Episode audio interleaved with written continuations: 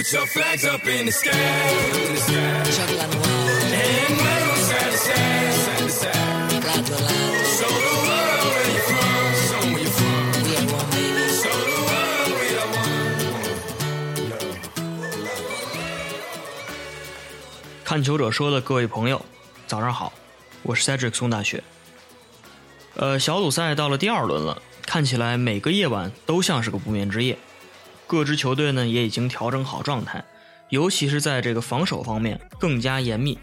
为了最后一轮能够占有一个相对不错的位置，每个队都变得似乎保守了起来。三场比赛啊，一共进了六个球。那我们看一下这三场比赛的具体情况。第一场比赛是凌晨零点钟，哥伦比亚二比一战胜科特迪瓦，最佳球员哥伦比亚前腰罗德里格斯。哥伦比亚有着相当不错的进攻效率，罗德里格斯和夸德拉多两个人仍然是稳定的输出保障。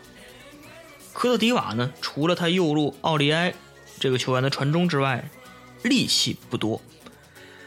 这个问题啊，接下来的比赛里面看起来似乎也没有什么解决的希望。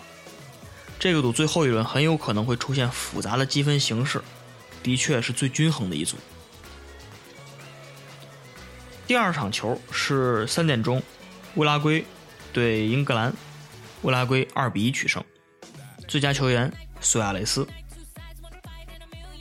假如等待七百五十九分钟才获得世界杯第一粒进球的鲁尼，能有苏亚雷斯那样恐怖的进球转化率的话，恐怕这会儿鲁尼都已经封爵了。我们看到的这支英格兰队是一支二十年来最为平庸的英格兰队，他们在死亡之组不能突围，其实并不让人难以接受。历史啊，只是一遍又一遍更容易重复而已。英格兰主教练霍奇森和西班牙主教练博斯克一样，都是老帅，但是他们在最后一届大赛里面，都遭遇了一种糊涂的结局。最后一场比赛是刚刚结束的，日本队零比零被希腊逼平，最佳球员日本队守门员川岛永嗣，和上一场差不多，甚至呢比对手这场比赛还多一个人的情况下，最后在围攻的时刻里面，日本队啊面对希腊这样的铜墙铁壁，缺乏一锤定音的那一锤子。希腊呢也终于拿出了他们善用的铁桶阵，没像上一届那样输给了亚洲球队。希腊呢就像是镇守雅典卫城十二宫的黄金圣斗士一样，他们让日本来的这些青铜圣斗士们哭着对自己说啊，漫画里面都是骗人的。在这个英格兰队这场比赛一比二输给乌拉圭之后呢，他们理论上要出线的话，还是存在机会。意大利今天晚上必须赢哥斯达黎加，最后一轮还必须赢乌拉圭。那英格兰呢，在最后一轮要赢哥斯达黎加，而且他在净胜球上必须拿到优势，也就是说赢哥斯达黎加至少要两个球。最后呢，就是意大利九分，然后这三个队哥斯达黎加、乌拉圭、英格兰队都是三分，然后英格兰靠着净胜球多一点出线。这个结果呢，其实也是一贯喜欢搞怪、喜欢这个 说笑的这个巴巴洛特利巴神，也今天早晨看完这个球之后，也发了个推特说：“我们如果说击败了哥斯达黎加的话，我想要什么东西？我就想要英国女王亲一下我的脸，a kiss on the cheek。”这个虽然说笑了，但是也反映了意大利和哥斯达黎加的比赛对。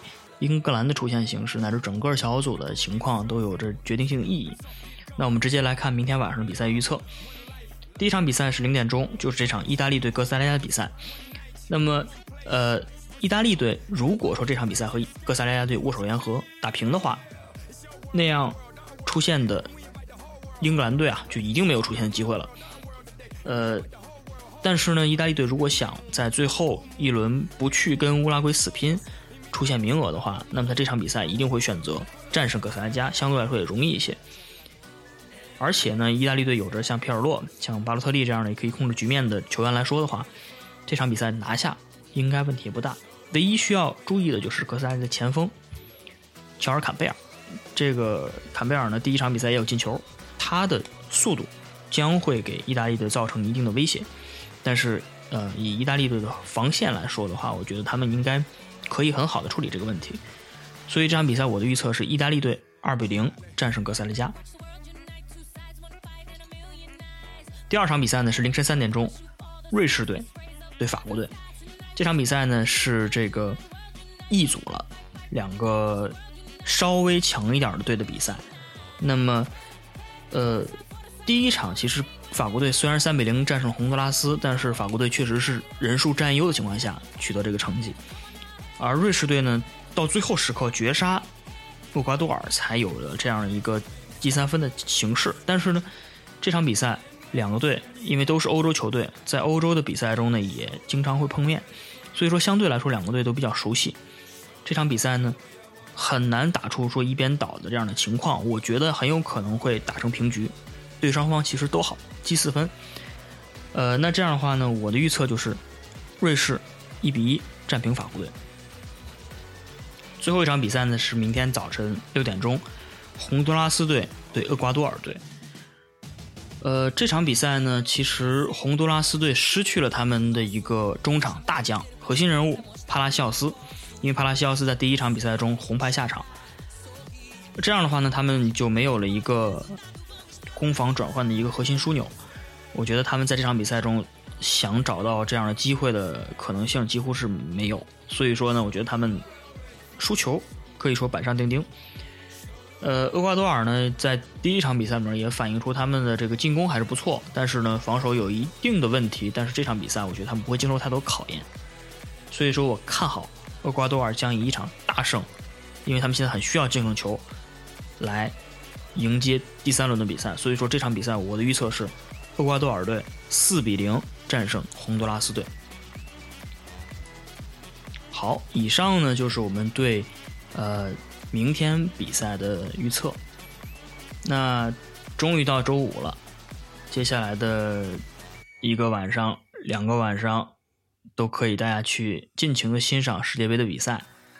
那刚刚过去的这个夜晚呢，也是我在应该是开赛以来非周末的情况下第一天，呃，把三场比赛都看完。呃，当然这有原因了，因为我是我是英格兰球迷。所以说，昨天节目最后，我对这个西班牙球迷的那几句赠言，今天也可以赠给我。所以说，真是这个不作死不会死啊，也或许有这个人格守恒的这个人品守恒的定力在这里面。但不管怎么说，英格兰队呢输球其实有他的这个自身原因，我们也都在世界杯开始之前就做好了准备。确实，这支英格兰队是。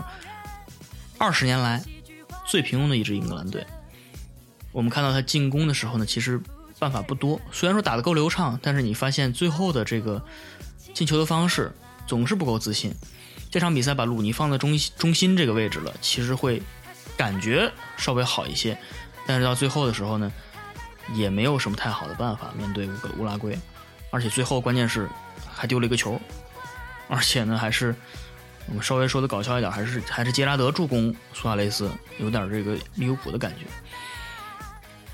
所以说，英格兰队、英格兰球迷们啊，这个这场比赛的失利其实不像这个西班牙队那么那么触动那么大，嗯，因为大家有心理准备，而且这个其实也机会还有嘛，对吧？我们还等着这个英国女王去亲巴神呢。所以说，嗯，世界杯还是这样。就还是这句话，世界杯正在一天一天的变得好看。虽然说他进球没有那么多了，虽然说这个零比零的比赛开始变多了，但是我们仍然希望，呃，仍然呃去尽力的享受这样每一场比赛。那还是到最后呢，还是希望大家如果有想这个呃互动、想沟通的，可以去微博上找我，你可以 at Cedric。或者艾特看球者说微博，呃，全写这六个字，看球者说微博，你可以找到我。那周末的时候呢，我们这个节目时间会稍微长一点。我目前的计划是会做一个简单的一个，呃，一些球迷的访谈。